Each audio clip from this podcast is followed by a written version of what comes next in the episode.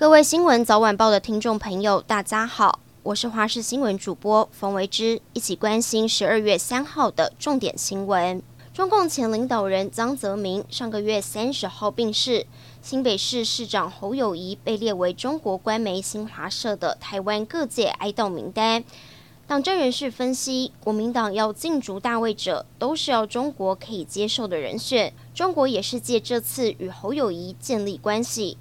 二零二二卡达世界杯再爆冷门，三号凌晨三点，巴西在小组赛最后一战对上喀麦隆，结果遭到喀麦隆绝杀，以零比一落败。虽然中断了他们在世界杯小组赛十七连胜的纪录。但还是以居组第一晋级十六强，将对上南韩。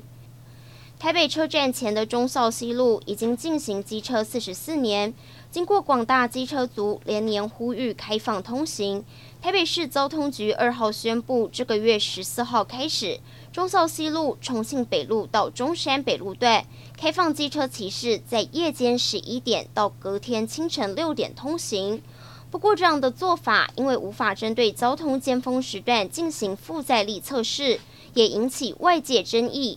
网友认为，台北市交通局这样的做法根本是假开放，半夜开放骑车是要开放给谁骑？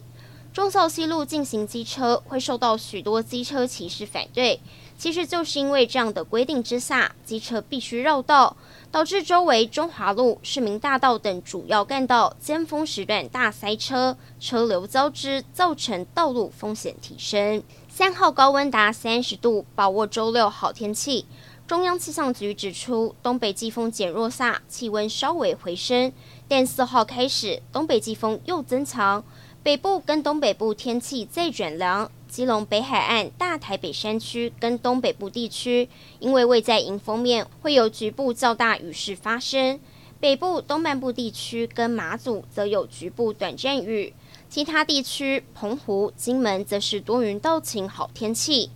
另外，四号上午开始，台南以北、东部、东南部跟恒春半岛沿海空旷等地区，都要注意可能会有八到九级强阵风。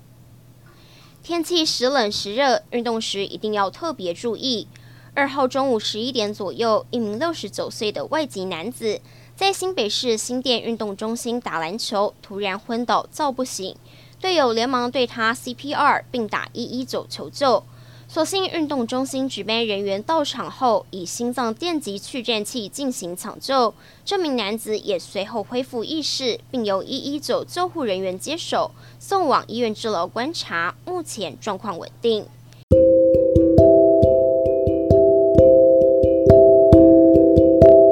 以上就是这一节新闻内容，非常感谢您的收听，我们下次再会。